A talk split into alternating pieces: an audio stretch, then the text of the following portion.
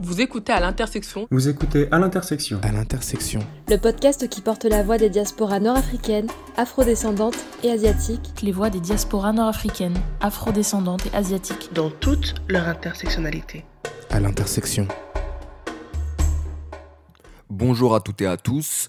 Vous écoutez la première partie de l'épisode 11 d'À l'intersection intitulé Être une personne racisée en Europe. Je suis avec Marie, Sarah et Kani, respectivement belge, espagnole et italienne. Bonjour à toutes les trois. Euh, on va parler de plusieurs sujets, euh, comme euh, ça fait quoi de grandir en tant que personne racisée dans vos pays respectifs, quels sont les obstacles, les points communs aussi, ou encore comment créer des ponts entre nos pays? Le but, c'est d'offrir des clés de réflexion, de comparaison et de créer une sorte de table ronde sur le sujet où euh, j'aurai des questions, mais euh, moi je vous laisserai euh, énormément de place pour interagir et rebondir entre vous. Donc sans plus attendre, je vous laisse vous présenter. Marie, tu peux commencer bah, coucou à, tous, je m'appelle Marie, Marie Fidèle Doucinizé, et donc je suis d'origine rwandaise et j'habite en Belgique. Et donc, ben, j'ai plein de casquettes, mais on va dire que là, je suis vraiment dans mon action militante. Et je suis aussi de formation, euh, enfin, j'ai fait une école euh, de sciences humaines en formation sociologique. Et euh, voilà, j'aime beaucoup les questions qui touchent ma communauté, à savoir la communauté afrodescendante. Et je produis plein de supports théoriques sur ça, sociologiques. Et, et, voilà, quoi, ma petite présentation. Super, merci beaucoup Marie. Kani, tu veux parler maintenant? Bonjour, je suis Kani, j'ai 26 ans et je suis d'origine sénégalaise. J'ai grandi en Italie et dans la vie de tous les jours, je suis professionnelle euh, dans le conseil en stratégie et la finance d'entreprise. Mais mon autre casquette, c'est le fait que j'ai euh, inventé un concept de 30 minutes de coaching. C'est du coaching euh, pour aider des personnes qui ont des projets académiques ou professionnels ou n'importe quoi, des personnes qui se considèrent en tant qu'enfants d'immigrés ou en tout cas étrangers ou avec des origines étrangères euh, en Italie. Et le but, c'était de donner de l'aide pour une, quelque chose qui, que je voyais pas dans, dans, dans, dans le scénario italien. C'est-à-dire que euh, en Italie, il y a beaucoup de ségrégation professionnelle. On en parlera après plus en détail si vous voulez. Et donc, il y a très peu de personnes qui font des euh, des exemples, euh, on a très peu d'exemples de personnes qui font du travail hautement qualifié euh, en Italie, des personnes étrangères et même des personnes qui sont nées en Italie et donc sont techniquement italiens, sont très considérées en tant qu'étrangers et vivent, subissent de l'intersectionnalité et quelque chose qui peut être considéré un petit peu systémique. Et donc le concept, c'était de donner des moyens et faire comprendre à des personnes que qu'on peut faire tout ce qu'on veut.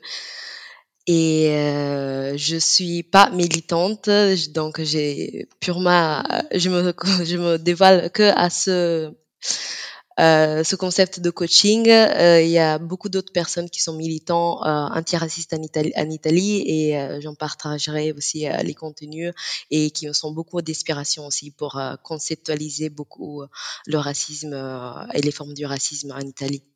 Trop bien. Waouh Trop bien, super. Ouais, super. ah ouais, là je suis bouche ne veux pas parler maintenant. Oh, t'inquiète, Sarah, t'as un bon CV, toi aussi, vraiment. Ouais, ouais, bon, et Sarah, j'ai 28 ans. J'ai, mes parents sont marocains, mais je suis noire. Parce que je dois le dire. Il y a des noirs à Maroc. Tout à fait. J'ai étudié eh, direction d'entreprise et tourisme, et, mais je suis militante antiraciste ici en Espagne depuis six ans, je veux dire, je crois, plus ou moins. Et j'ai fait mon Erasmus à Strasbourg, mais j'ai presque oublié beaucoup de choses en français, donc eh, pardon, excusez-moi mon français, et parce que je l'utilise pas beaucoup couramment. En plus, eh, avec un groupe d'amis, il y a 4 ou 5 ans, on a créé la première organisation afroféministe en Espagne. Et, mais maintenant, je suis militante à ce racisme et Madrid et on ne gagne pas d'argent. Désolée.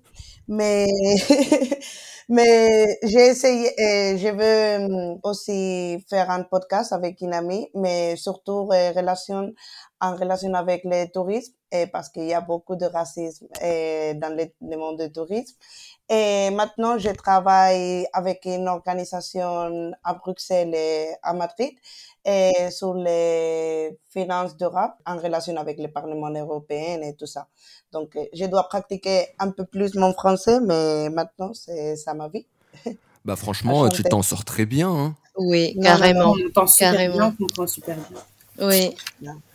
Merci beaucoup à toutes les trois. Euh, c'est super intéressant. Je vois qu'on a déjà beaucoup de points communs. Euh, Déjà dans l'insertion professionnelle euh, des personnes racisées dans nos pays respectifs, euh, par exemple, en France c'est pareil, il y a eu un tas d'études et il y a genre 2-3 mois, je crois que c'était en novembre, il y en a une autre qui est sortie qui disait que les personnes qui avaient un nom à consonance maghrébine avaient 33, 30-33%, je sais plus exactement, de chances en moins d'être contactées par un recruteur dans leur recherche d'emploi. donc voilà, ça en dit long. je pense que là, on a déjà trouvé un premier dénominateur commun euh, mais euh, euh, avant d'entrer dans un aspect beaucoup plus sociologique, ma première question, c'est que vous êtes toutes les trois des femmes noires. perçues comme noires et ma question est assez vaste, je sais jamais comment la poser et Dieu seul sait le nombre de fois que je l'ai fait, mais comment on grandit en tant que femme noire en Belgique, en Espagne et en Italie? Kani, tu veux commencer? Tout d'abord, je me suis rendu compte d'être noire très très tôt, je pense, euh, à, dès que j'ai commencé à, parler, à reconnaître euh, les personnes. Et il y a quelque chose qui, euh, qui, dans mon enfance, était très indicateur de cela.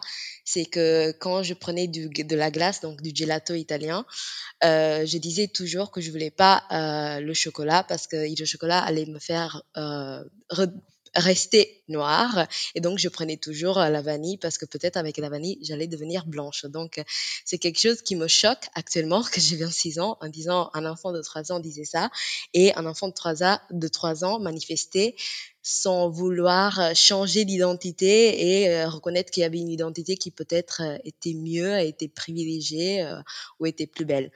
Et euh, ça, ça en dit beaucoup aussi de comment on grandit en tant que euh, femme noire en Italie.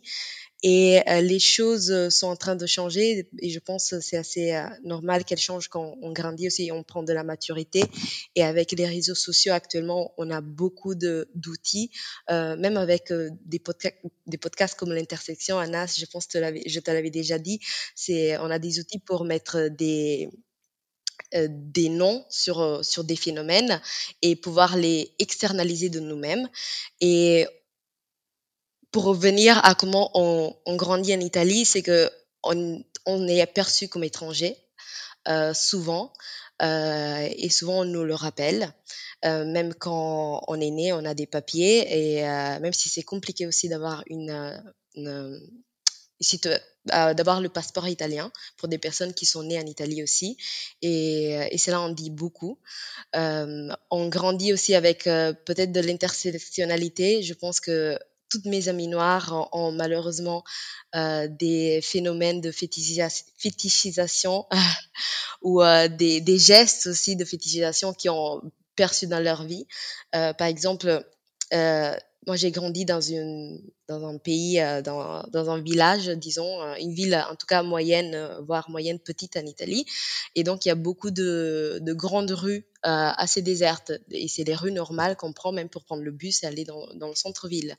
Et j'ai été traumatisée par le fait qu'il y avait plusieurs fois des voitures qui s'arrêtaient, même quand j'étais un sac à dos adolescente, à, même dans les heures normales du jour. Donc, même le matin à 8 heures du matin ou à 14 heures de l'après-midi. Euh, et c'était des hommes qui ralentissaient pour me demander des choses telles que euh, est-ce que tu veux que je te dépose euh, C'était toujours quand même très malsain.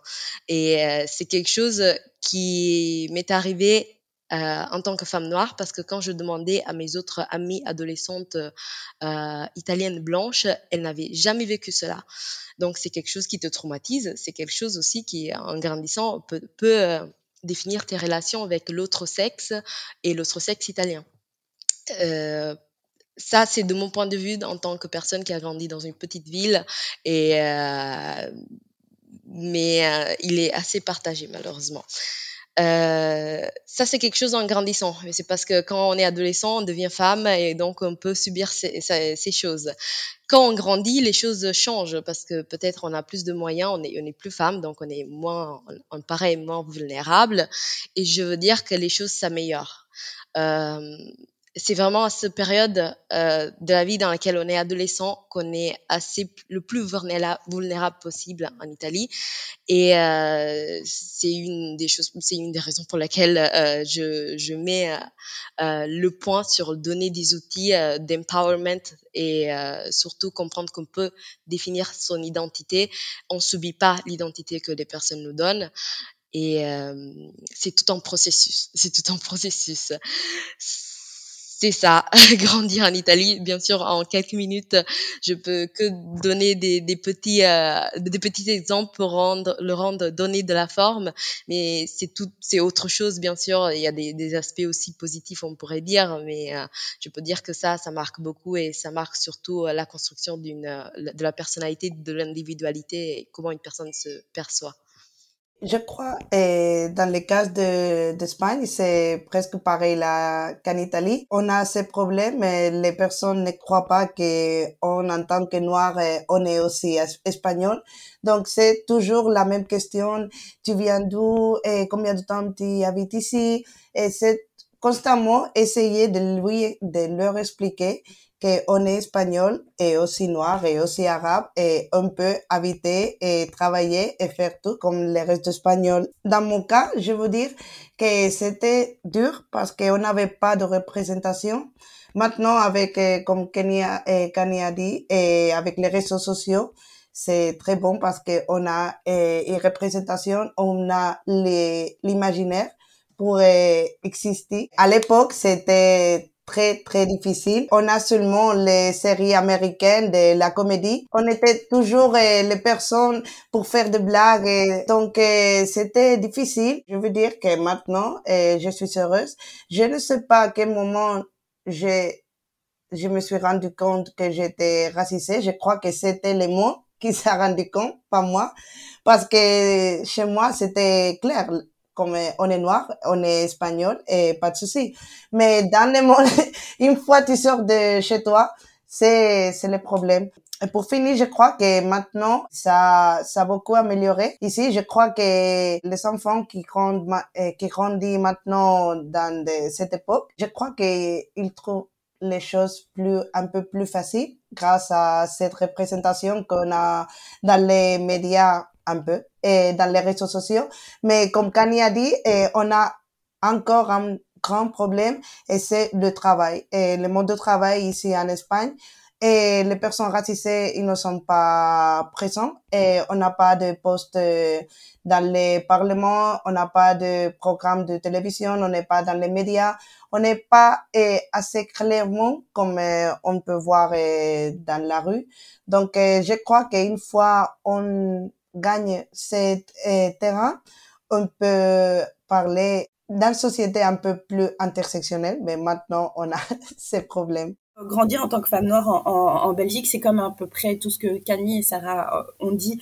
En fait, c'est vraiment euh, avoir plusieurs réalités qui s'exercent sur toi, c'est-à-dire la violence du monde blanc, la violence de la société patriarcale, c'est-à-dire que euh, voilà, on a le fait justement d'avoir notre couleur de peau qui est un peu, qui finalement un, stigmate qui est visible et euh, qui va vraiment nous propulser en fait dans un destin euh, social dans lequel on va vivre aussi nous des discriminations au travail, au niveau du logement, au niveau des médias. On a, on est, on va dire qu'on a plusieurs formes d'invisibilité, notamment politique aussi même si euh, voilà on a toutes ces choses qui s'exercent sur nous on essaie quand même de nous de, de s'organiser entre nous. C'est vrai que aussi euh, ici aussi il y a vraiment l'impact des réseaux sociaux. Maintenant on va dire carrément euh, l'antiracisme s'organise au niveau des réseaux sociaux.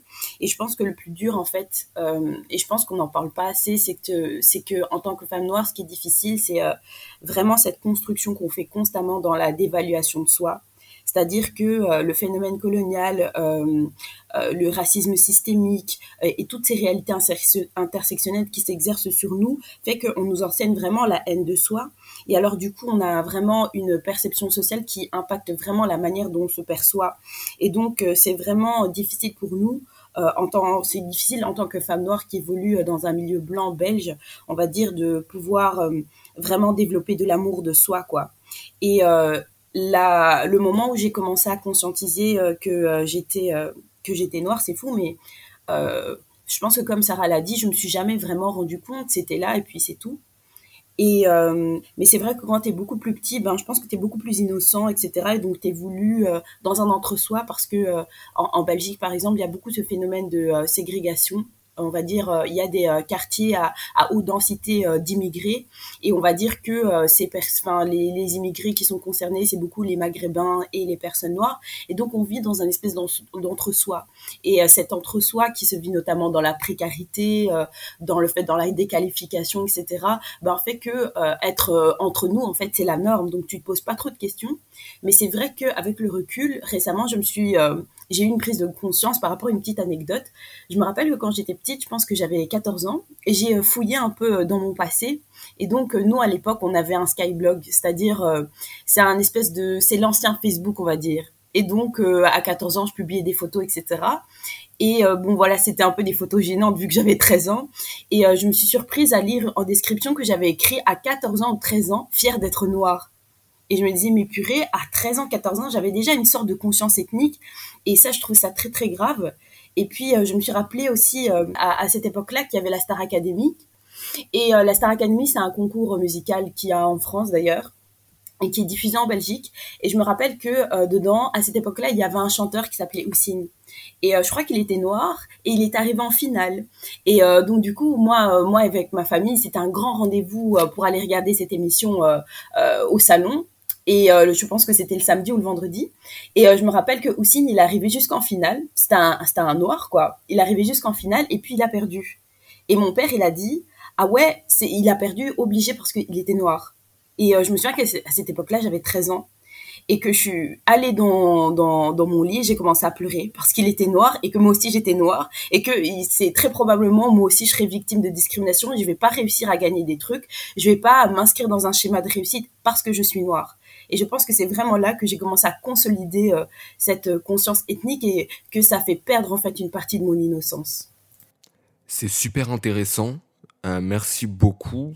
Waouh, enfin vraiment merci à vous. Hein. on, apprend énormément de choses et on voit aussi qu'il y a beaucoup de points communs entre les pays et avec la France. Et j'y reviendrai plus tard.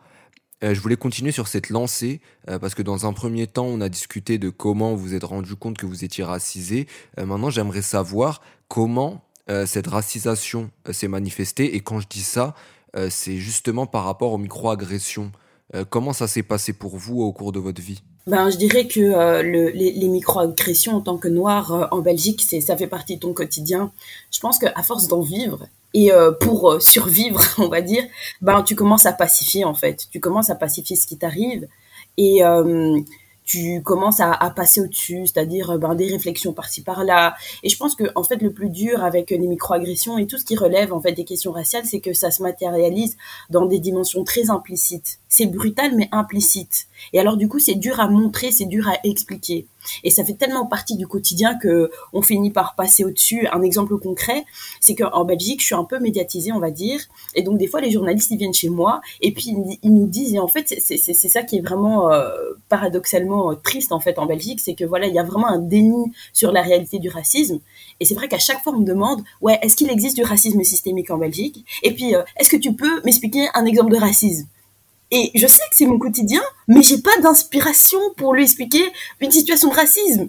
Tellement que ça fait partie de mon quotidien. Et en fait, dans ce jeu un peu vicieux, je sais qu'il y a cette volonté que je parle d'une expérience qui va vraiment émouvoir, qui va toucher le cœur, et donc les gens vont se dire oh waouh, il y a du racisme qui existe. Et en fait, c'est vraiment un cercle vicieux parce que chaque année où il y a un truc qui se passe, où il y a un acte raciste, euh, par-ci par-là, ben, c'est toujours la même rengaine, c'est toujours le même le même discours. On va toujours me poser la même énième question est-ce qu'il y a du racisme en Belgique? Et est-ce que tu peux m'expliquer un exemple de racisme? Et donc voilà, c'est vraiment ça en fait le vécu d'un afrodescendant, c'est que tu envie tellement et c'est tellement inscrit dans ton quotidien que tu finis par oublier. Et pour survivre, en fait, tu dois composer avec ça, composer avec ta charge mentale et tu dois avancer.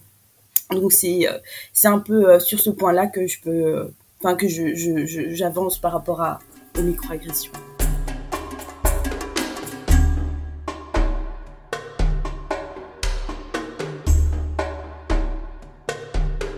D'abord, avec cette euh, discussion, je me rends compte qu'au niveau européen, on a des expériences extrêmement similaires, même si on ne s'en rend pas compte et on pense que beaucoup de pays sont plus avancés que d'autres euh, parce que les personnes sont plus, on voit des personnes plus ou moins représentées. Mais tout à fait, les microagressions font partie de notre quotidien, font partie de notre vie. Et en Italie, les formes des microagressions sont minimisées comme partout.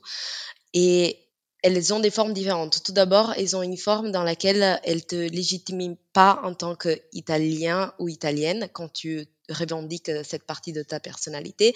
Et donc, comme euh, le citait Marie, euh, c'est même le fait de, de, devoir expliquer le fait euh, de pourquoi on est là, pourquoi on est italien et pourquoi on est en Italie, on est noir et on parle italien si bien. C'est une question qui est très euh, qu'on reçoit souvent en grandissant, euh, c'est-à-dire celle que ah mais comment tu parles bien l'italien? Ah, comment ça se fait que tu parles si bien l'italien? J'ai même eu, euh, quand j'étais plus petite, une question très invasive, telle que tu parles tellement bien italien, est-ce que tu es adopté? Parce que c'était inconcevable, donc que mes parents pouvaient être d'une autre origine et pas italien de souche, disons. Et c'est ce genre de forme. Donc, c'est vraiment des microagressions qui, tout d'abord, essayent un petit peu de remettre en cause ou de l'autre côté je pense c'est ils pensent que c'est juste de comprendre pourquoi tu es là comment ça se fait et donc c'est le fait de, ne pas concevoir le fait qu'il y a des Italiens qui ont des apparences différentes c'est une des premières et la microagression la plus courante. Et euh, après cela, les microagressions sont du quotidien, donc sur euh, euh, notre apparence, sur nos cheveux, sur des questions sur nos cheveux, même toucher nos cheveux, par exemple, des questions aussi par rapport à très invasive, euh, très personnelle sur notre histoire, euh, sur euh, notre famille. Donc, mais ça revient au fait de remettre en cause notre personne, notre personne, pourquoi on est italien. Donc, les personnes ne conçoivent pas le fait qu'on soit italien, qui nous demandent beaucoup de questions personnelles. Et ça, je le trouve très déplacé, tel que, mais t'es là depuis quand? Est-ce que t'es né en Italie? Ah oui, si t'es pas né en Italie, t'es arrivé quand t'avais trois ans, alors oui, mais t'es presque italien. Oui, c'est vrai, t'es italien alors. Et c'est cette question de la vraiment de l'identité qui est donnée ou pas de l'être italien et donc on dirait que c'est un privilège ou pas. Et euh, ça revient aussi sur le fait de, euh, de la nationalité. Je disais, je citais tout à l'heure que c'est très compliqué de recevoir la nationalité italienne, même quand on est en Italie. Quand on est en Italie, la loi fait que euh, la personne est considérée en tant qu'étrangère étrangère jusqu'à ses 18 ans. Et à ses 18 ans, elle peut demander la nationalité italienne. Et sinon, euh, on peut demander la nationalité italienne après 10 ans d'avoir vécu euh, en, Italie. Donc, comme tout, tout immigré, un processus de, de naturalisation. Mais dans les dernières cinq ans, le processus s'est complètement, est, devenu beaucoup plus strict. Euh, les, les, les, temps pour recevoir une réponse de nationalité ont doublé. C'était en temps de deux ans, il y a cinq ans. Mais avec le gouvernement euh, d'assez euh, de droite, euh, de forte droite, qui euh, est venu en Italie vers le 2000, 2015, euh, le processus a euh, complètement est devenu beaucoup plus compliqué. On reçoit la nationalité après quatre ans, une réponse de nationalité après quatre ans, en sachant qu'il y a souvent des retards. Et donc, il y a des personnes qui, a, qui euh, tout comme moi, ont grandi en Italie, ils sont là, ils sont dans la vingtaine, et peut-être ils vont recevoir la, nationalité quand ils auront 30 ans. Donc, c'est euh, pas une micro-agression, mais le fait de devoir à, je le considère une microagression par le fait de devoir euh, euh, être sujet à cette euh, bureaucratie, rien que pour avoir des papiers, des papiers qui sont aussi fondamentaux pour voter, pour être complètement intégré dans la vie politique du pays, pour avoir accès à des postes dans la fonction publique ou aussi pour bénéficier de, de, tous les autres les avantages qu'il qui y a à, être européen, tels que pouvoir voyager dans, ces, dans certains pays sans demander de visa et bien d'autres.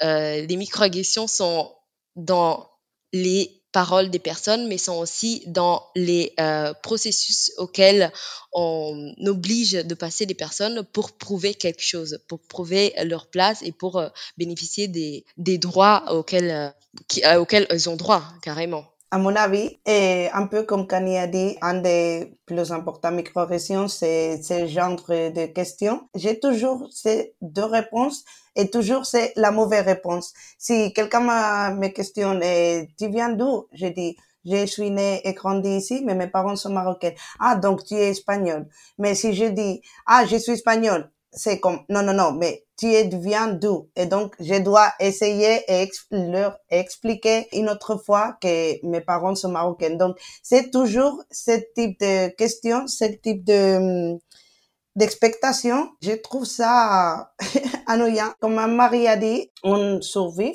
Et une chose que je trouve très choquant, c'est que je pensais que comme il y a plus de personnes racisées en Belgique, ce genre de microagression n'existerait pas. je sais pas pourquoi, mais je crois qu'ici, on a euh, un nombre un peu moins de personnes racisées. Donc, c'est, je peux entendre un peu et cette microagression, mais c'est choquant dans les cas de, de Bruxelles et dans les cas de, de Belgique. Et surtout, une autre microagression très souvent en Espagne, c'est les expressions racistes.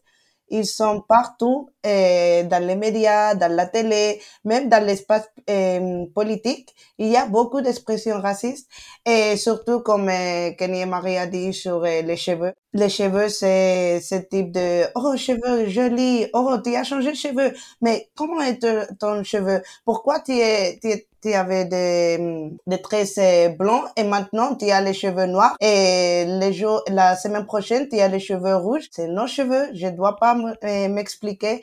Je déteste ce type de questions, mais je crois que le reste des micro-régions, je les partage avec Tani et Marie parce qu'ils sont bien expliqués. Tu vois, tu as dit euh, que il y a même des, je pense, hein, des, événements culturels ou, et euh, des blagues racistes qu'on dit vraiment ouvertement en, Espagne, eh ben on a un peu la même chose en Belgique, tu vois. On a euh, des euh, festi enfin, festivals, on a des euh, événements culturels comme le, enfin, le festival l'événement de Hatt, je sais plus, un truc qui se passe à la ville de Hatt. Et en fait, c'est un espèce de, on appelle ça la sortie du sauvage, ok?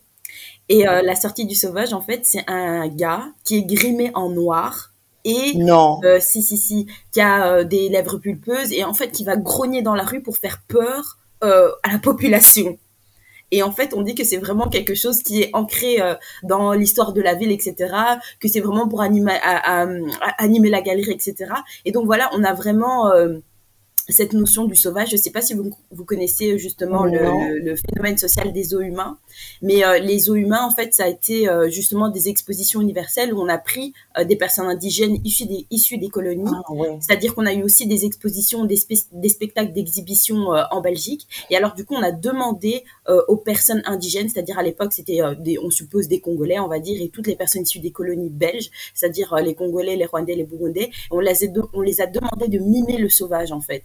De Ah ouais, reproduire en fait le sauvage. De et donc du coup à ce moment-là, par exemple, on jetait des pièces dans l'eau et donc les, euh, les enfants euh, ben, indigènes devaient plonger dans l'eau. Euh, on les euh, on, on faisait en sorte qu'ils mangent de la viande pour vraiment euh, consolider cette idée de cannibalisme. On demandait de grogner, etc. Donc il y avait tout un travail de mise en scène. Et en fait, euh, ce, euh, ce, ce, ce carnaval de hâte, on va dire, enfin je pense que c'est c'est un carnaval.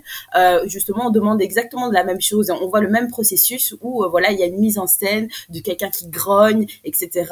Et donc voilà, chaque année, en fait, ça fait un véritable tollé en Belgique, en tout cas dans la communauté euh, afrodescendante, parce que justement, ça, rap- ça rappelle en fait cet épisode douloureux des eaux humains et aussi euh, cette, euh, cette chose aussi des... cette mise en scène qu'on peut dire qu'il y a aussi aux États-Unis euh, où euh, justement il y avait euh, le spectacle, les spectacles où on, on mimait les noirs, où on les grimait, etc. Comme le concept même de, chocolat, il me semble.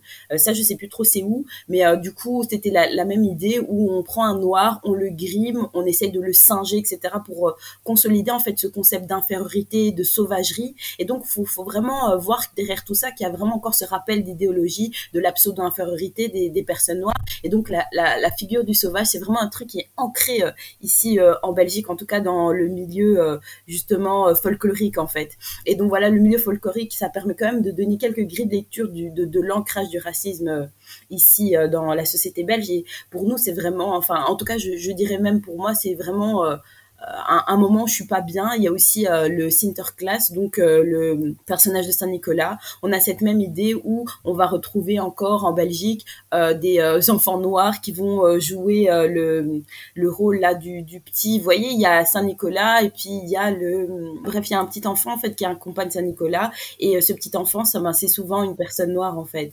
Et euh, donc du coup, si c'est pas une personne noire, on le grime et en fait, euh, il est censé euh, justement punir les enfants qui n'ont pas été sages. Et alors du coup, on voit encore ça dans beaucoup de, de, de villes, même à l'université, c'est-à-dire que il y a Saint Nicolas qui avait ce, qui avec ce personnage petit enfant avec la peau grimée et donc il est grimé, il est singé aussi, il a des lèvres pulpeuses rouges et encore pour rappeler les personnes noires. Et donc du coup, ça c'est vraiment des trucs qui, qui, qui, qui provoque énormément de colère et, de douleur euh, au sein de la, communauté noire. Et donc, euh, chaque période de décembre, là, nous, la communauté noire, on n'est pas bien, surtout, euh, le, moment de Saint-Nicolas, quoi.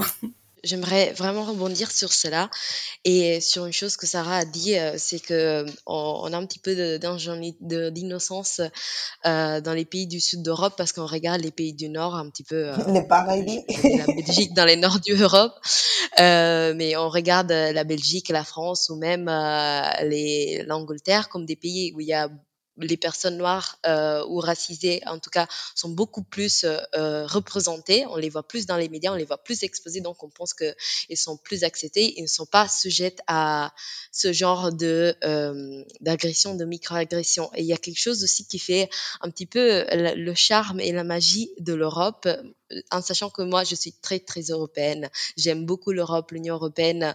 Et ce concept, c'est grâce à l'Europe que je, l'Union européenne et le l'avoir pu faire des, des, études en France que je suis là, j'ai cette conversation avec vous. Donc, j'aime tout de l'Europe. Mais il y a quelque chose qui est très spécifique à l'Europe, c'est que c'est des pays différents. On a les, la barrière de la langue. Donc, souvent, c'est difficile d'avoir ce genre de conversation et on reste dans l'ignorance de ce qui se passe dans l'autre pays. Et euh, il y a aussi des histoires coloniales qui sont très différentes, très ancrées, mais très différentes. L'histoire coloniale française est euh, différente de le, celle qui est euh, l'histoire coloniale belge, de l'histoire coloniale espagnole, de l'histoire coloniale italienne.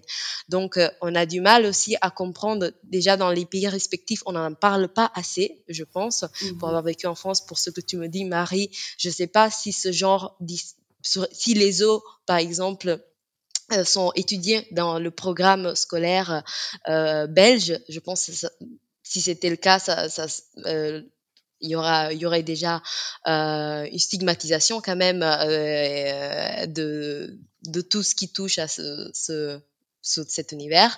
Mais pour l'Italie, en tout cas, c'est pas le cas. L'histoire coloniale italienne est très euh, oubliée je peux dire que oui, elle est peut-être plus, elle a eu un impact euh, moins euh, fort au niveau de nombre de pays, euh, de populations qui a été colonisée, colonisée par l'Italie, mais il y a eu une partie de l'Est de l'Afrique et de la Libye qui ont subi la colonisation italienne et qui, comme toute colonisation, a été grave, violente et dont on parle jamais, on n'en parle pas dans, dans scolastiquement. Et donc, on a du mal aussi à comprendre certains concepts, certains dictats et certaines relations sociales, d'où est-ce qu'elles viennent, parce qu'on ne les assimile pas, on les on les connecte pas à une histoire coloniale du pays. Et je pense que chaque pays devrait faire euh, face à son histoire coloniale de la manière qu'elle a été traitée et ça devrait être euh, beaucoup plus euh, connu et beaucoup plus de connaissances partagées à l'histoire coloniale des, différents pays européens.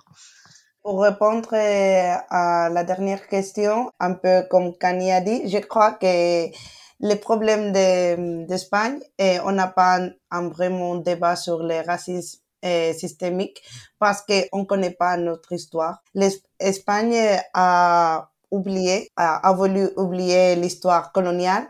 Et dans le cas espagnol, on a l'histoire coloniale avec l'Amérique du Sud et aussi le Nord Maroc surtout.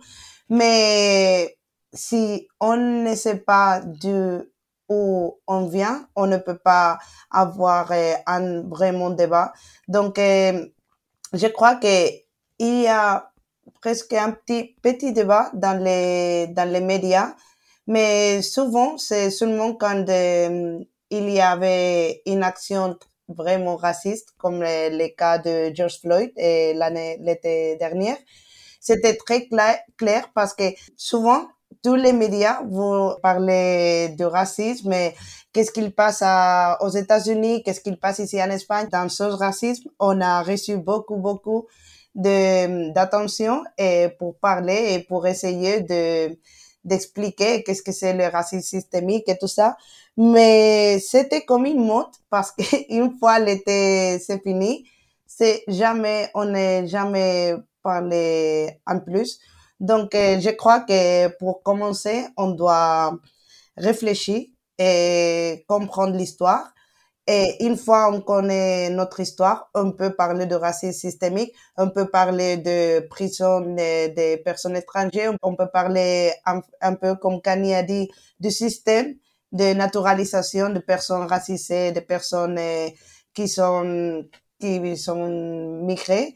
Et un peu, on peut parler aussi de, de ce racisme qui ne laisse pas personne racisée de travailler dans un espace public, de rester et vivre dans, dans la vie, dans les médias, dans, les, dans la classe politique. Aussi, on a un grand, grand problème. Donc, euh, je, je crois, dans les cas d'Espagne, on a, on doit travailler beaucoup pour euh, commencer et pour avoir un débat vraiment un débat. Je fais une simple apparition, euh, je suis désolé de vous arrêter dans votre élan, c'est tellement euh, spontané et beau euh, que je peux pas m'empêcher de me taire et, de prendre des notes face à cette masterclass. mais Kani, tu as dit un truc qui m'a fait réagir. Tu disais que tu regardais souvent les pays du Nord par rapport à la représentation et Sarah, toi, tu avais acquiescé. Est-ce que vous avez l'impression d'être en retard, entre guillemets, par rapport à la France et la Belgique sur cette question? De mon point de vue, il y a une grande différence. Et moi, j'ai fait mon Erasmus à Strasbourg et je crois que c'était le moment où je vois qu'on avait un grand problème en Espagne. Je vois des personnes noires et un chauffeur d'autobus. Je vois des Arabes et des femmes avec les hijabs. Pour moi, c'était choquant parce qu'en Espagne, eh, on n'a pas ce genre de, travail eh, assez public. Et aussi, je vois, et j'écoute beaucoup de la musique en français, je vois les listes de reproduction, il y a plein de personnes noires, plein de personnes arabes. Et pour moi, c'était, mais qu'est-ce qu'est-ce qui passe en Espagne? Pourquoi on n'a pas assez bien? C'est vrai que je vois cette image un peu plus de paradis, non, de Oasis. Et même s'il y a beaucoup de problèmes avec les banlieues, avec les, les études, avec beaucoup de choses, c'était intéressant parce qu'une fois je suis retournée et je vois qu'en Espagne, on doit travailler beaucoup. Très intéressante ta question, Anas, parce que c'est quelque chose euh, dont je discute souvent avec des personnes qui sont, qui comme moi, ont grandi en Italie, mais ont passé une partie de leur vie en France aussi. Et donc, on fait beaucoup de, de comparaisons par rapport aux deux. Euh, je dirais oui pour une partie de la question et non pour une autre. Euh, oui, on sent du, du retard, surtout sur la maturité des sujets et comment ils sont traités. Donc, euh, je pense que le plus grand euh, avantage de la France, c'est qu'il y a des personnes qui sont très vocales à, par rapport à ce sujet. Euh, Moi-même, je me nourris du débat français pour pouvoir donner des mots sur ce qui, se passe en Italie, donc tels que Rocaille Diallo, euh, beaucoup de podcasts au sujet, euh, à l'intersection même, et euh, des personnes qui, je vois en, en, France sont invitées quand même dans les médias mainstream, euh, qui sont aussi sur des tables à la télévision et qui parlent de ces sujets, même si il y a une réponse violente et euh, la réponse est assez violente et c'est une des choses qui, m'avait choqué le plus en France. Je me disais, oui, il y a, une, belle représentation, il y a plus de représentation par rapport à l'Italie, mais il y a aussi euh, une réponse assez violente qui, comme je ne m'entendais pas au niveau politique, mais au niveau aussi des médias, au niveau euh, du débat en général. Donc, par rapport à cela, je me dis que euh, je rejoins un petit peu le côté non de la, question, c'est-à-dire que euh, puisque le débat est plus embryonal en Italie, il y a euh, une partie euh, de la réponse, de la contre-réponse qu'on n'a pas encore reçue. Et euh, ça donne de la marge, ça donne un petit peu d'espoir sur pouvoir porter ces sujets, bien sûr toujours dans des safe spaces, dans des endroits où on sait qu'on va être écouté. Euh, je, pense qu'on a compris, ça sert à rien d'aller dans, dans des plateaux qu'on sait que seront houleux euh, par rapport à certains sujets et le but de ces plateaux c'est vraiment juste donner euh, du ce qu'on dit un petit peu en anglais du trauma porn, donc de, de faire, euh, de lucrer sur le trauma des personnes pour juste euh, avoir des personnes qui parlent, euh, oui, le racisme euh, me fait du mal, et d'autres personnes qui, qui mettent en discussion ce, ce, ce, ceci. Euh, donc, je me dis qu'on ne peut pas paragonner quand j'essaye de faire des comparaisons avec euh, mes amis aussi, des personnes euh, qui connaissent bien les deux réalités, on arrive souvent à la conclusion que c'est vraiment difficile de faire euh, une comparaison entre les deux réalités parce que les histoires sont différentes et les temps aussi sont différents. Bien sûr, en 2021, quand même, j'aimerais qu'on parle plus du racisme systémique en Italie et le fait administratif, euh, c'est un, des sujets par lesquels pa passer parce que je le considère en tant que euh, vraiment un dégât systémique. Euh, mais de l'autre côté, puisque le débat est plus embryonal, euh, je sens vraiment que il y a des choses qu'on pourrait améliorer et il y a aussi une question économique. Je vais un petit peu apporter un petit peu euh, une lecture économique parce que c'est ma formation, c'est comment je vois le monde beaucoup.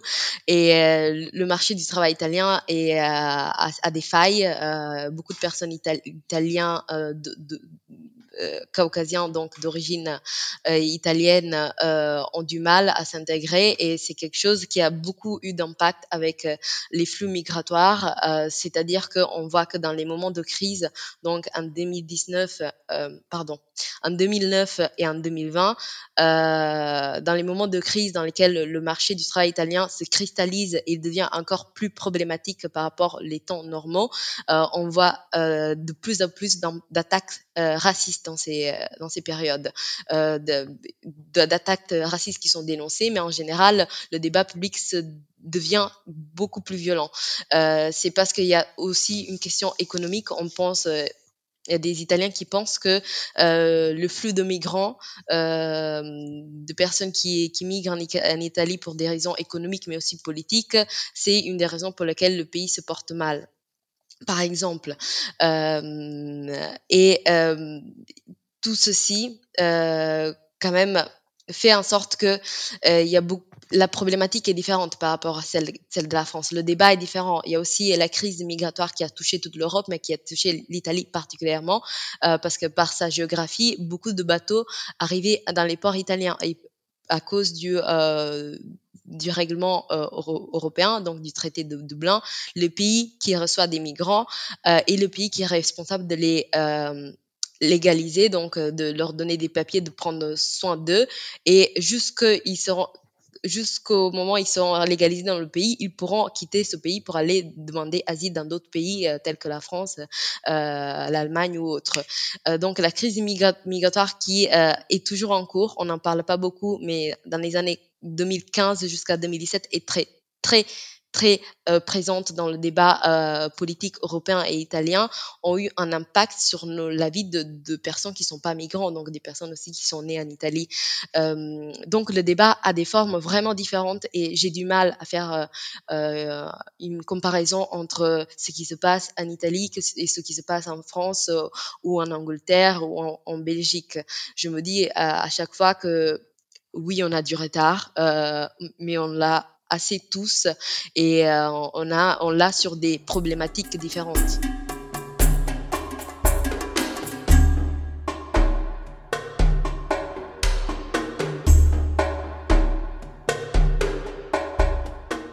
Camille euh, et Sarah, quand vous parlez justement de la France, euh, on peut supposer du coup qui qu'il y aurait une avancée en France, mais de notre côté, j'ai l'impression peut-être que j'ai un regard vraiment biaisé, comme j'en parle avec peut-être d'autres sociologues et d'autres personnes qui s'intéressent beaucoup aux questions de racisme euh, en, Europe en général. On a une vision vraiment de, la France euh, un peu bloquée, quoi, bloquée euh, au niveau notamment de, l'islam.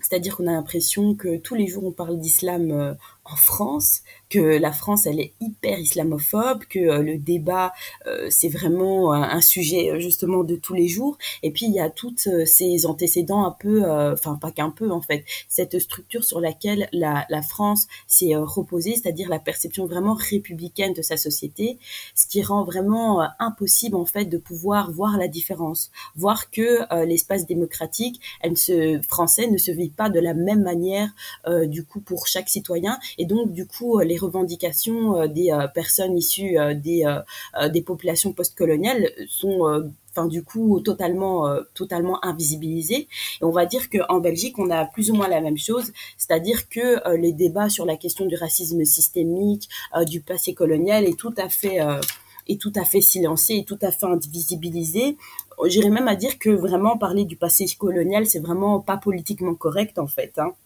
On va dire que c'est euh, ouais, c'est enfin tu tu dois pas vraiment en parler même si euh, allez il y a des revendications euh, associatives euh, qui permet en fait de, de remettre euh, justement ces questions raciales sur le sur sur le devant de la scène.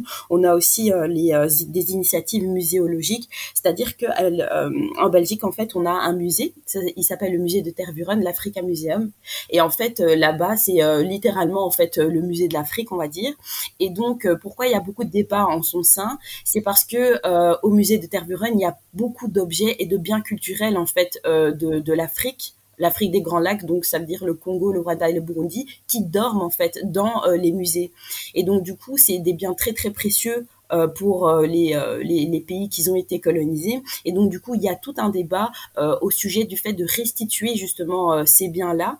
Il y a aussi des crânes qui euh, traînent aussi là-bas des crânes de chefs euh, africains. Et vous savez qu'il y a vraiment un ancrage très important pour nous par rapport au fait de, euh, de pouvoir enterrer ces défunts, en fait. C'est pour des questions même de mémoire, en fait. Et donc, il y a des collectifs afrodescendants qui s'organisent pour pouvoir faire en sorte qu'on rapatrie, en fait, et qu'on rend, en fait, ces crânes-là ne serait-ce que pour euh, ne serait-ce que parce que c'est un impératif éthique en fait de pouvoir remettre euh, ces, euh, ces crânes là et puis j'ai bien aimé aussi le fait que vous ayez parlé de la peur de George Floyd. Nous aussi ça a eu résonance énormément du coup en Belgique c'est-à-dire qu'il y a aussi eu des marches euh, contre le racisme, etc. Mais euh, comment dire, euh, on va dire d'ailleurs que euh, c'est la première fois aussi que euh, le roi, donc on a un roi, le, le roi Philippe, qui a, il a exprimé ses regrets par rapport justement au passé colonial. Et donc du coup voilà, il y a un espèce de débat qui commence plus ou moins à s'ouvrir et c'est vraiment inédit parce que c'est la première fois en fait que quelqu'un de la souveraineté, de la souveraineté belge s'exprime pour pouvoir dire qu'il y a eu l'existence d'un passé colonial et qu'il y a des liens avec avec euh, l'existence de discrimination au sein de la Belgique. Mais c'est vrai qu'à proprement, à proprement parler, on parle pas vraiment de racisme systémique, etc. Après, comme je disais, il y a vraiment les Afro-Descendants qui sont euh, là pour révéler cette histoire. On a eu beaucoup de polémiques par rapport, et ça, peut-être j'en parlerai beaucoup plus tard, par rapport à l'espace public. C'est-à-dire que dans l'espace public belge, en fait, il y a beaucoup euh, de rappels du passé colonial à travers le fait qu'on met beaucoup de bustes de Léopold II, qui est l'un des plus principaux bourreaux de, de l'histoire coloniale, euh, et puis de tous ces commanditaires euh, qui sont aussi dans l'espace public. Tu vas voir euh, en Belgique, par exemple, une rue qui s'appelle rue des colonies, rue Léopold II, et tous ces trucs-là. Et donc vraiment, il y a vraiment ce rappel systématique et cette violence en fait qui s'exerce sur nous et auquel nous, les Afro-descendants, on est vraiment soumis en fait au quotidien. Et donc ça c'est quand même euh, c'est quand même fou et ça, révèle beaucoup de choses.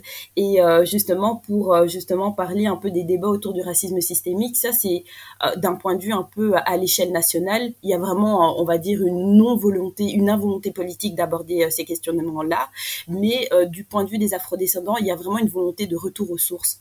C'est-à-dire que de plus en plus d'initiatives sur Instagram sur YouTube on parle de plus en plus de, de contenu qui retrace le passé colonial qui parle du racisme systémique de la position justement euh, de cette présence noire, par exemple en Belgique ou en Europe plus généralement. Et alors du coup, dans la communauté nord, on observe depuis euh, George Floyd qu'il y a une conscientisation encore beaucoup plus forte en fait de notre identité et euh, donc qui fait que du coup, on investit plus sur notre sur, notre identité. Et puis il y a aussi ces débats sur un potentiel retour. Et donc je pense que c'est ce qui est tragique, c'est que je pense qu'il y a tellement de racisme en Belgique que aujourd'hui certains afrodescendants renoncent vraiment au projet d'interculturalité, à ce projet où on va vivre ensemble. Et donc, il y a cette éventualité où on retourne dans notre pays pour vivre définitivement. Donc, je sais pas si vous réalisez un peu la, la gravité de, ce qui se passe. C'est un truc de fou ce que tu viens de dire, Marie, et euh, c'est euh, un débat qui est euh, de plus en plus mis en avant dans les communautés nord-africaines et afro-descendantes en France, peut-être aussi dans les communautés asiatiques, où il y a cette idée de qu'il faut partir de la France, retourner au pays ou bien partir en fait juste à l'étranger. Euh, il y a toute une génération euh, de personnes euh, sous le mandat Sarkozy à partir de 2007 qui ont quitté la France. et ça, ça a vraiment été un phénomène assez important. C'était lui, Sarkozy disait oui, la France, tu l'aimes ou tu la quittes. Et en fait, bah, il y a énormément de Français d'origine étrangère qui ont pris en fait la, phrase à la lettre et qui sont partis. En fait, je voulais rebondir sur euh, ce que vous avez euh, euh, tout dit. Je vais essayer de ranger tout ça correctement et, de faire vite. déjà, bah, Sarah, toi, tu as remarqué évidemment qu'il y avait beaucoup plus d'opportunités pour les personnes racisées en France. Et euh, mais par contre, porter le hijab ici, bah, en fait, c'est très compliqué, euh, euh, que ce soit au niveau professionnel ou dans l'espace public, etc. mais bon, après, pour être allé en Espagne et pour suivre de loin un peu ce qui s'y passe, bah, moi, je, je partage ton analyse. Hein. Kani, je suis d'accord avec tout ce que tu as dit. Euh, effectivement, hein, nos deux cas sont totalement différents, euh, mais je pense que tu as bien remarqué la violence à laquelle euh, les personnes qui militent, qui écrivent des livres, les chercheurs racisés, etc., la violence à laquelle en fait ils font face dès lors qu'ils parlent de, de, la question raciale en France, c'est très compliqué, mais bon c'est la vie malheureusement. On travaille toutes et tous pour euh, vraiment essayer de, euh, de vivre dans une meilleure euh, société. Et Marie, bah, on point aussi, hein, en particulier sur l'islamophobie. Et franchement, c'est trop la honte euh, d'être considéré comme ça, d'être vu comme ça. Après, euh, franchement, euh, nous, on a l'affiche internationale sur la question de l'islam en France. Hein. Vraiment, c'est vraiment une honte et il y a vraiment des entraves aux libertés de chacun qui, sont, qui sont faites en France. C'est terrible. et moi, ce que je voulais, enfin, sur quoi je voulais rebondir, c'est ce que sur ce que tu as dit sur l'espace public. En Belgique, bah oui, il y a, y a encore plein de traces de la colonisation. En France, c'est la même chose. Euh, on a encore des statues qui glorifient les colons, on a des rues euh, qui ont des noms de colons et de colonies. Moi, par exemple, dans mon arrondissement euh, à Paris, il y a un boulevard qui s'appelle le boulevard d'Indochine. Donc, en fait, c'était l'ensemble des, colonies et des protectorats français en Asie jusqu'en 1946-1954. Et en fait, il y a énormément de dénominateurs communs dans tout ce que vous dites. Euh, que ce soit les microagressions avec les cheveux euh, que Sarah a cité, le fait que Kanye ait été suivie dans la rue quand elle était encore une petite fille ou jeune adolescente, et, et parfois il y a des mecs qui vont s'arrêter en voiture, par exemple pour te proposer de te déposer, et bah en fait dans ça il y a l'image de la fille noire, l'adolescente noire, qu'on considère déjà comme une adulte dans l'imaginaire collectif, et on va la sexualiser beaucoup plus euh, que les filles blanches. Et ça, bah, c'est un héritage colonial, esclavagiste et racialiste, par exemple. Et euh, la question de euh, tu viens d'où? Pareil, moi je l'ai eu, je sais pas combien de fois, je dis que je viens de Paris, on me dit mais où vraiment? Je dis je suis du 19e arrondissement, on me dit non mais vraiment, vraiment tu viens d'où? Là je, je comprends, enfin bref, j'arrête de parler. je relance la conversation, juste bah je pense qu'on a tout et tout toutes et tous pardon, euh, un point commun, euh, c'est que nos quatre pays en fait euh, vont voir ce qui se passe aux États-Unis. Et je voulais savoir ce que vous en pensiez. Est-ce que j'extrapole ou pas? On regarde tous ce qui se passe aux États-Unis, je pense. en Italie aussi, c'est le cas. Les États-Unis sont une référence par, pour deux raisons principales. Tout d'abord, tout ce qui est pop culture, euh, représentation a, a été euh, basé sur les États-Unis en, grandissant. Euh, qu'en Italie, par exemple, il y, avait jusqu'à il, y a pas trop longtemps, il n'y avait pas de personnages racisés dans les séries ou tout ce qui était mainstream de pop culture qu'on consumait. Et donc, les, les seules représentations qu'on avait, c'était aux États-Unis. Donc, c'est assez normal quand on est afro-descendant en Europe, je pense, de regarder ce qui se passe outre-mer. Et c'est aussi euh, pour la question donc euh, du débat euh, sur euh, tous les sujets euh, tels que l'intersectionnalité, mais aussi de dénoncer les violences policières. Tout se base sur le fait que il y a des déclics qui se passent aux États-Unis et à cause de ces déclics, on se sent beaucoup plus légitimisé en Europe de euh, reprendre ce débat et euh, le porter sur notre territoire parce qu'il est, il peut être d'actualité sur notre territoire aussi. C'est quelque chose euh, je suis partagée sur euh, sur ce sur le fait qu'on regarde autant les États-Unis. Tout d'abord parce que je pense que ça déresponsabilise nos pays. Euh, souvent en regardant euh, les États-Unis, même les médias italiens ont beaucoup plus de facilité de reprendre des cas de racisme, le débat raciste aux, États-Unis que celui du du pays qui est que celui domestique. donc le fait qu'en Europe on porte tellement l'œil sur le euh, ce qui se passe aux États-Unis et on on n'essaye pas de décrypter et de euh, rendre beaucoup plus donner plus de forme et rendre plus réel euh, ce qu'on vit euh, sur nos territoires européens, qui a aussi des dynamiques différentes pour des, une histoire coloniale différente, pour des développements euh, et des flux migratoires différents. Je pense que c'est aussi un petit handicap qu'on a au niveau européen. Donc, j'aimerais que dans le futur, on prenne moins exemple des États-Unis parce qu'on a des dynamiques assez différentes dans chaque pays, mais que chaque pays se fasse un petit bain de conscience et commence à développer une réflexion qui soit adaptée au pays. Donc même en Italie, j'aimerais qu'on, euh, j'aimerais bien pouvoir avoir des contenus euh, en italien et euh, il y en a d'ailleurs, je vais en partager tout à l'heure, de plus en plus grâce aux réseaux sociaux. Euh, mais j'aimerais pouvoir ne pas devoir aller sur le débat français et me nourrir du débat français pour avoir ces sujets traités. Et justement, comment se porte l'antiracisme dans vos pays respectifs? Je veux dire que j'ai vu une grande différence dans ces cinq, six dernières années parce que on a, on a passé d'un antiracisme un peu plus moral de personnes blanches qui veulent des personnes noires et racisées à un antiracisme lidéré par les personnes racisées. Et je crois que ça a beaucoup changé. Les revendications et aussi la façon de travailler et je crois qu'on est dans un point où on peut revendiquer cette, euh, cette débat et on peut essayer de créer une nouvelle plateforme comme dans le cas de cette podcast.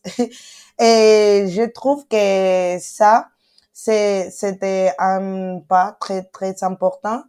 Et en plus, je veux dire que je crois que ça a beaucoup changé grâce aux médias et aux réseaux sociaux, surtout Instagram et Twitter, parce que je crois qu'avec ce type de format, on, a pu nous former, on a pu apprendre beaucoup de choses qui d'autre façon n'étaient pas assez faciles. Et je trouve que ça c'est génial parce que on a toujours euh, en train d'apprendre apprendre quelque chose de nouveau et aussi même si on commence dans euh, les réseaux sociaux on peut on peut changer et après, on, on essayait d'organiser des workshops et organiser des séminaires, des débats.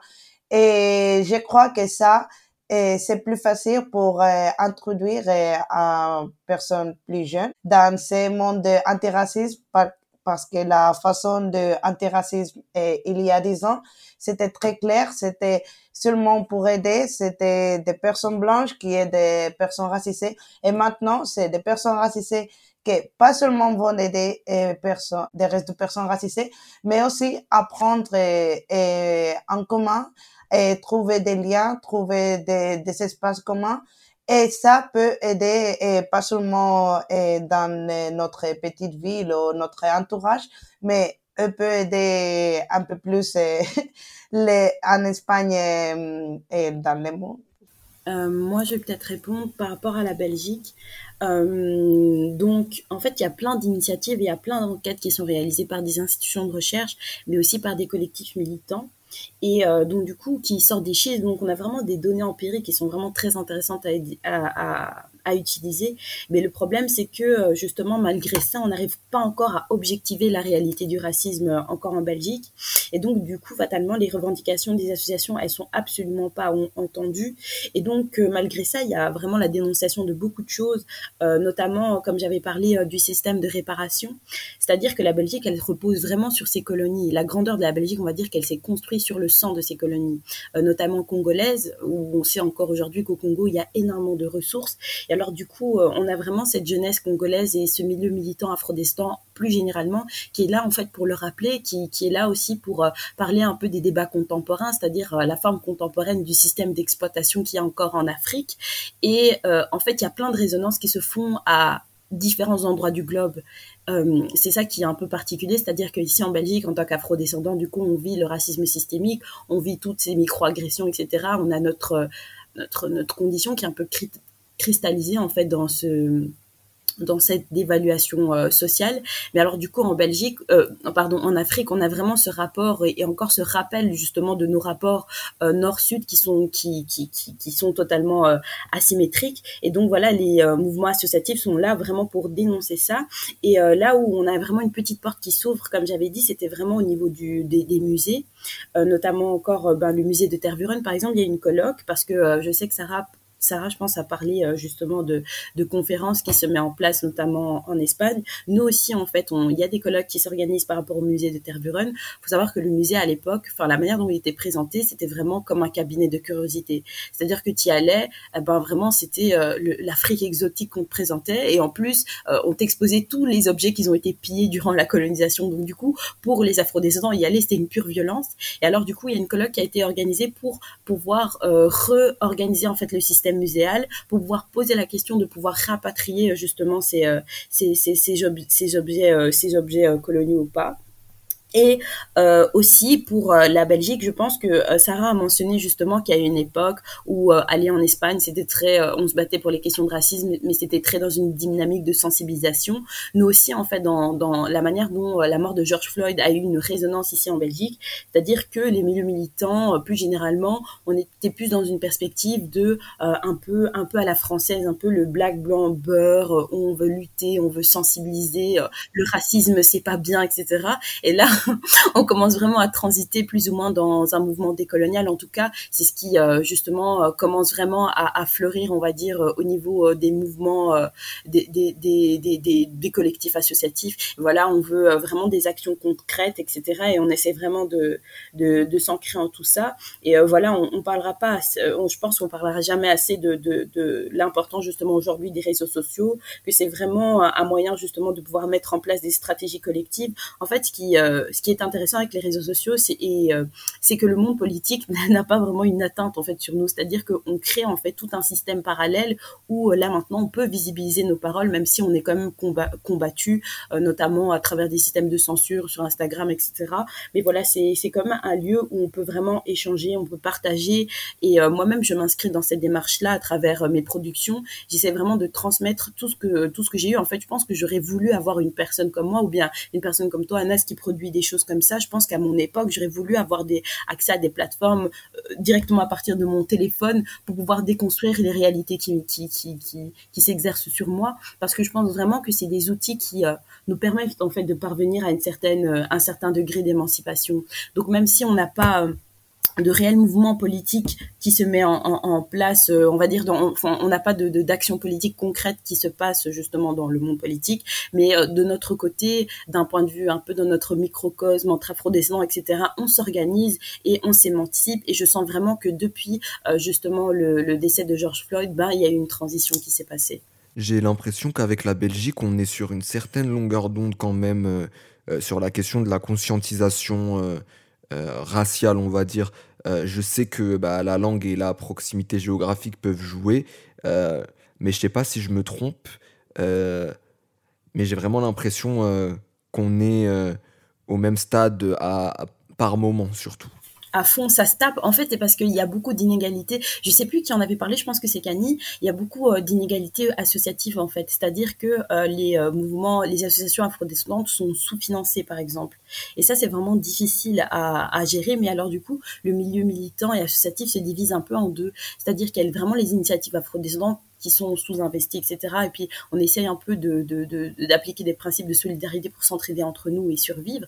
Et puis après, du coup, il y a aussi les grandes institutions euh, à ce moment-là, un peu plus, euh, les grandes associations, pardon, un peu plus grandes, où là, on retrouve plus des personnes d'ascendance européenne euh, ben, qui s'inscrivent encore dans ce truc de sensibilisation, etc. Mais en tout cas, dans le milieu afrodescendant militant, là, on est vraiment dans une grosse, grosse transition. On est dans une dynamique vraiment, vraiment décoloniale, quoi.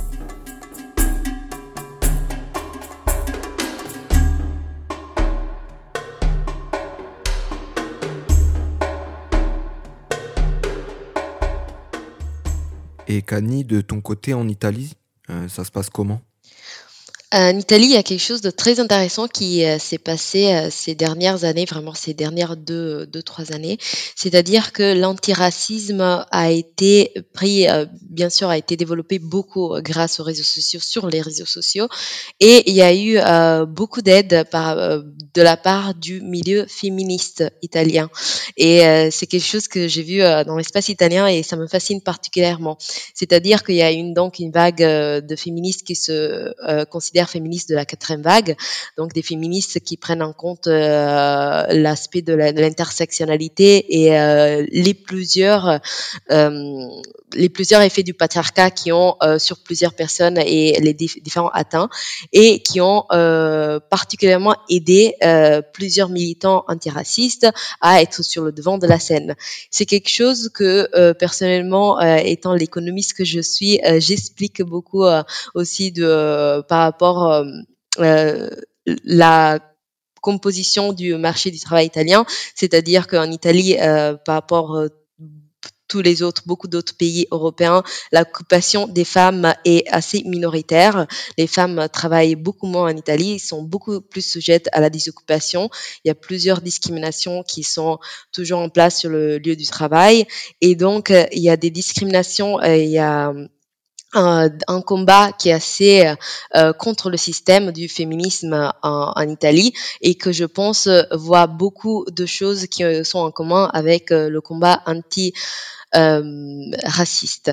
Euh, une autre chose du combat antiraciste en Italie, c'est que il y a toujours en prenant cet aspect occupationnel, il y a eu beaucoup de débats sur euh, euh, les, euh, les travailleurs qui travaillent dans les champs, surtout au sud de l'Italie, en sachant que l'Italie a une économie, il y a presque deux, économies différentes dans le même pays. Le nord de l'Italie est très industrialisé avec des économies euh, qui ressemblent beaucoup au tissu euh, productif euh, qu'on trouve en, Allemagne ou en France.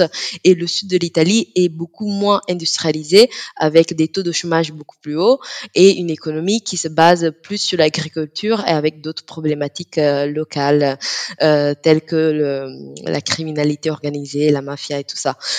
Et dans le sud de l'Italie, donc les immigrés qui sont dans le sud de l'Italie euh, sont sujets souvent assez euh, euh, à, le plus le côté le plus sombre de cet aspect économique du sud de l'Italie, tel que donc les travailleurs qui travaillent dans les champs dans les champs de tomates. Beaucoup des tomates qu'on consomme en, Europe sont produits dans le sud de l'Italie, ou les citrons aussi et tous les agrumes. Dans ces champs, les personnes qui travaillent sont complètement laissées à, eux-mêmes. Il y a du travail qui est- n'est pas légalisé. Euh, ils sont pas dans des conditions euh, où on se prend soin d'eux. Ils n'ont pas des euh, les personnes, euh, les employeurs euh, se prennent pas soin de, leur santé, de où ils, où ils vivent, dans les conditions dans lesquelles ils vivent. Donc il y a des, cas de euh, caporalato, je sais pas le mot en, it- en français, mais le caporalato c'est le fait de embaucher des personnes en toute illégalité et le faire, euh, euh, les faire travailler dans des conditions de presque esclavage.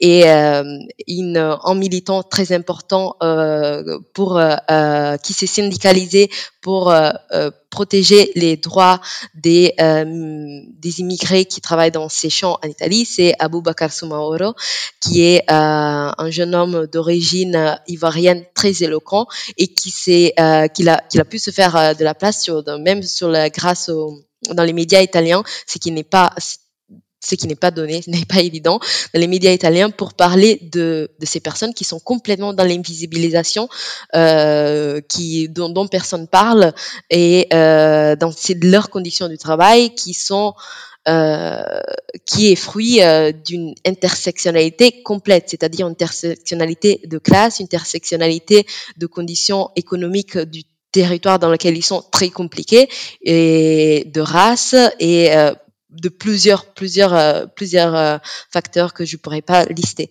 Donc euh, ça, c'est un petit peu pour donner de la forme, pour vous donner des exemples de, de la forme qui prend euh, l'antiracisme en Italie.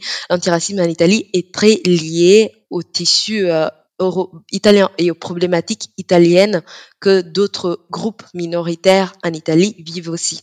Et c'est quelque chose que j'ai trouvé d'assez intéressant pour vous donner euh, euh, une image un petit peu diffé- différente. Euh, je vais ajouter aussi que ça, ça se passe aussi en Espagne. On a beaucoup de journaliers.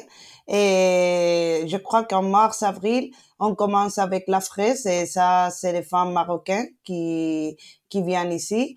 Et, mais dans toute l'année, on a beaucoup de travail. Et aussi, je vais vous dire que c'est l'esclavage moderne euh, aujourd'hui.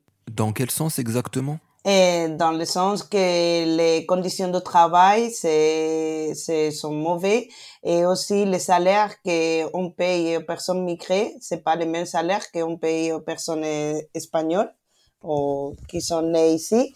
Et en, en, en plus, la, les conditions et pour revenir, beaucoup de personnes, eh, ils n'ont pas de, de la lumière, de, de l'eau chaude, et il y a beaucoup, beaucoup de problèmes dans, ces cas.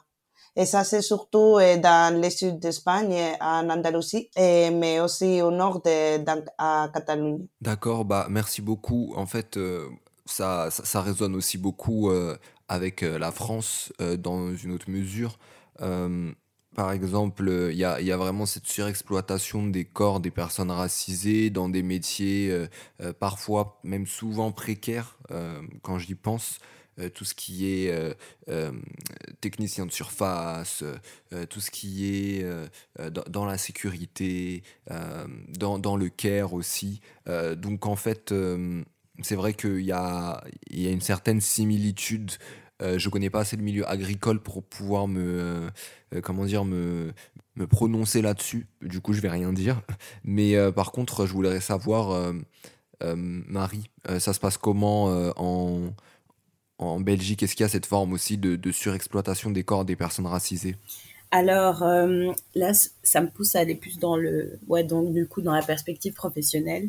Bon, on va dire qu'il y a, un, tu sais, quand on, parle d'antiracisme en Belgique, il y a toujours le même rapport qui sort, c'est euh, le rapport de la Fondation Trois-Baudouin et qui démontre que euh, les personnes afrodescendantes sont trois fois plus exposées à un niveau de chômage par rapport à la moyenne nationale, alors que les personnes afrodescendantes, quand elles viennent en Belgique et quand elles sont en Belgique, en fait, ils sont, on est tous sur diplômés. Alors du coup, ce système d'exploitation des corps racisés, on retrouve aussi ça, euh, notamment à travers un système de répartition euh, professionnelle dans certains secteurs professionnels. Autrement dit, par exemple, euh, au niveau du milieu du soin, quand tu nous as, tu nous as posé la question par rapport à notre posture de femme noire, il y a une surreprésentation des femmes noires dans le milieu du soin chez nous. Euh, c'est-à-dire que euh, les femmes, euh, les, femmes afrodescendantes sont souvent aides-soignantes. C'est ça que j'ai remarqué beaucoup dans le monde médical. Et là aussi, les conditions de travail sont très très difficiles. Mais ça, déjà, c'est propre au système du milieu du soin, donc l'hôpital. Mais aussi, c'est par rapport à leur vécu au quotidien dans lequel elles vivent. Donc, c'est-à-dire des micro-agressions, des insultes qu'elles vivent là-bas. Mais aussi, aussi comme je disais, les, les, conditions de travail qui sont extrêmement difficiles. et donc voilà, on voit un peu la reproduction d'un certain ordre dans la société belge aussi, notamment par exemple avec la surreprésentation de personnes racisées arabes et noires, par exemple dans les euh, métiers précaires comme euh, précaires et difficiles comme taxi, mais aussi takeaway on voit, on va voir que vraiment la société belge repose en fait sur ces corps racisés. Euh, aussi au niveau des éboueurs, aussi on a une représentation de beaucoup d'immigrés. Au niveau de magasins, vous savez, qui travaillent vraiment à grande échelle et qui sont vraiment de ouais, ouais, ouais, les Lidl, on a Aldi, etc. Et surtout Colruyt, qui a euh, vraiment, on voit une surreprésentation des personnes issues de l'immigration qui travaillent dans des zones vraiment très chaudes pour travailler, donc euh, euh, dans les frigos, etc. Et donc qui transportent des charges extrêmement lourdes. Et c'est quelque chose que je vois un peu dans la posture de mes parents, dans le regard justement des, des personnes racisées, quand on, on a juste, si, si on s'arrête juste dans la société belge et qu'on regarde parfois nos parents, les mamans maghrébines ou les, les, les mamans afrodescendantes, on voit vraiment qu'elles le dos courbé, elles sont vraiment brisées par leur, travail leur travail qui sont extrêmement, euh, extrêmement difficiles et extrêmement lourds. Et donc voilà, on a une forme moderne, moderne un peu d'un système d'exploitation aussi. Et euh, bien sûr, on parle absolument pas de la posture des immigrés qui, euh, eux, sont vraiment dans de l'économie purement parallèle, voilà, qui, je pense, travaillent au noir, qui ont aussi aucune protection au niveau du travail, etc., et qui sont dans, dans, littéralement dans un système de survie.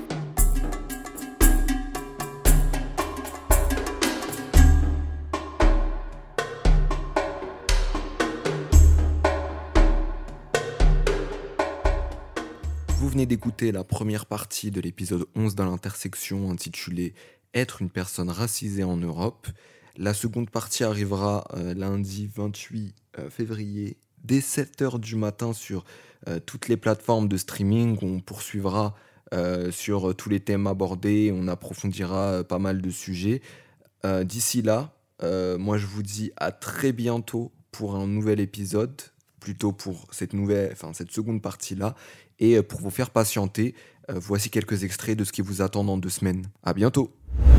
Savoir qu'à l'école, par exemple, on a un système de réorientation très très fort qui se passe chez nous. Je sais qu'il y a ça aussi en France, c'est-à-dire que euh, les enfants immigrés sont plus favorablement réorientés vers des filières considérées plus faibles. Sur la représentation, d'une part, on n'existe pas. D'autres, on existe, mais on est souvent des victimes. Les personnes racisées et immigrées, on n'est plus que ça. Il y a eu des cas de violence policière juste cet été, un groupe de jeunes, d'adolescents euh, qui, qui, étaient de différentes origines, d'origine maghrébine et noire et africaine. Et euh, la police a utilisé de la violence carrément sur eux, surtout des, des coups de le grand bâton que, que les policiers utilisent. Et euh, il y a eu aussi des insultes à caractère raciste, donc euh, des N-words et des choses que je répéterai pas. Une autre fois, dans, et au cas de George Floyd l'été dernier. En tant que porte-parole de SOS Racisme Madrid, on a reçu beaucoup, beaucoup de propositions de médias pour euh, parler de ces sujets de racisme. On veut montrer, c'était le slogan, que l'Espagne tue aussi. Donc il y avait une rhétorique du fait que les immigrés sont là pour euh, bénéficier du, euh, du système italien, qu'il euh, y avait il y avait la fake news que les immigrés étaient payés 30 euros, 30 euros par jour. Donc les personnes attaquaient, s'attaquaient en disant tu viens en Italie pour avoir 30 euros le, jour et à l'hôtel qui est offert aux immigrés. Il y avait vraiment une, un, un écosystème de rhétorique qui est complètement basé sur des fake news. C'est même pas crédible il y a vraiment cette réalité où on a une impunité euh, policière euh, vraiment euh, qui est écœurante, vraiment, je, dirais vraiment écœurante parce que c'est vraiment dur aujourd'hui.